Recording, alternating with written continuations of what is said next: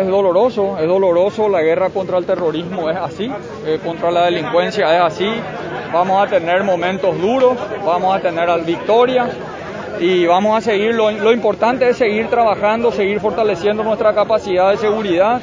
Eh, renovar nuestro compromiso en que se mantenga el Estado de Derecho en el Paraguay y bueno, eh, son días así, hay días que tenemos victoria, hay días que tenemos derrota, en toda Latinoamérica, si alguien conoce la lucha contra el terrorismo, se dan este, este tipo de, de hechos dolorosos para las familias paraguayas y hay que seguir trabajando, hay que seguir peleando y vamos a seguir apoyándole a toda nuestra fuerza de seguridad en el norte.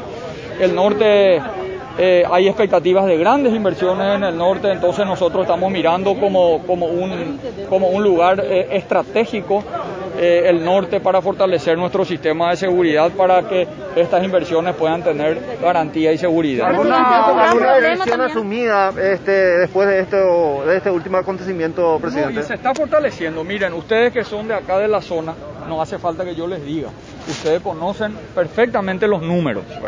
Eh, si bien quien venga a prometer que va a acabar con el terrorismo en un año, en dos años, en tres años, miente. Yo no voy a mentir, ¿verdad? Esta va a ser una lucha eh, que hay que tener eh, mucha persistencia y perseverancia y mucho sacrificio, ¿verdad? Pero eh, a pesar de estos días dolorosos, la fuerza de seguridad en el último tiempo, en los últimos tiempos también han dado resultados, no digo satisfactorios, pero resultados que se pueden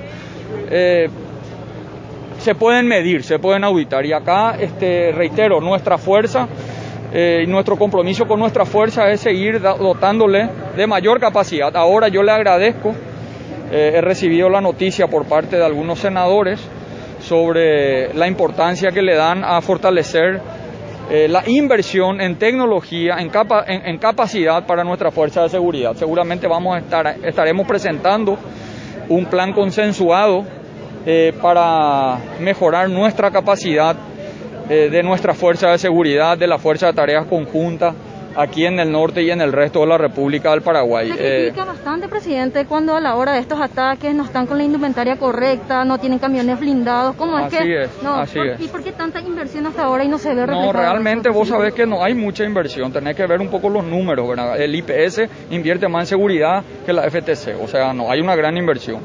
Eh, tiene que haber mayor inversión y también hay que construir una política eh, justamente de acuerdo a lo acontecido se van cambiando las políticas. Ustedes saben que este último ataque se dio en una, en una patrulla normal, donde hoy evidentemente hay que cambiar la estrategia de la Policía Nacional y ya no se pueden hacer patrullas normales sin dotarle de todo el equipamiento a todas las fuerzas públicas, a toda nuestra fuerza de seguridad. Eh, en eso estamos, ¿verdad? Por eso digo y agradezco la buena predisposición por parte del Congreso de que me han manifestado del compromiso para acompañar un proceso, un cronograma de inversión necesario eh, para poder fortalecer nuestra capacidad de seguridad y de inteligencia eh, a través del uso de tecnología adecuada. Presidente, no es momento de pedir ayuda externa. Ayuda externa, presidente. Nada, los camioneros, este, yo digo, miren, eh, yo soy demócrata, vivimos en una democracia, yo valoro si hay un presidente que ha demostrado compromiso con la democracia, hasta me han tratado hasta de flojo por ser tan dialoguista. Este, yo creo en el diálogo, yo creo que la herramienta para construir consenso es el diálogo. Entiendo que pueden haber algunas injusticias o algunos pueden defender temas que les consideran injustos. Lo único que no se puede reparar una injusticia con otra injusticia acá se tiene que acá se tiene que respetar el Estado de Derecho.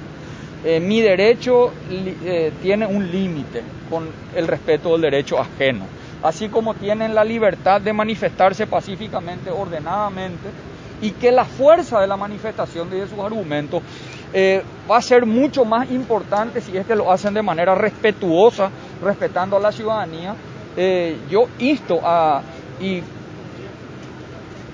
de, alguna manera reivindico la, la, protesta democrática, las propuestas, los reclamos, pero hay que hacer dentro del marco del orden, del respeto a la ley.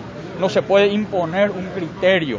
Eh, los criterios eh, los proyectos tienen que ser fruto del diálogo y del consenso. No se puede reparar una injusticia con otra injusticia. La gente que quiere trabajar tiene que tener la capacidad de ir a trabajar.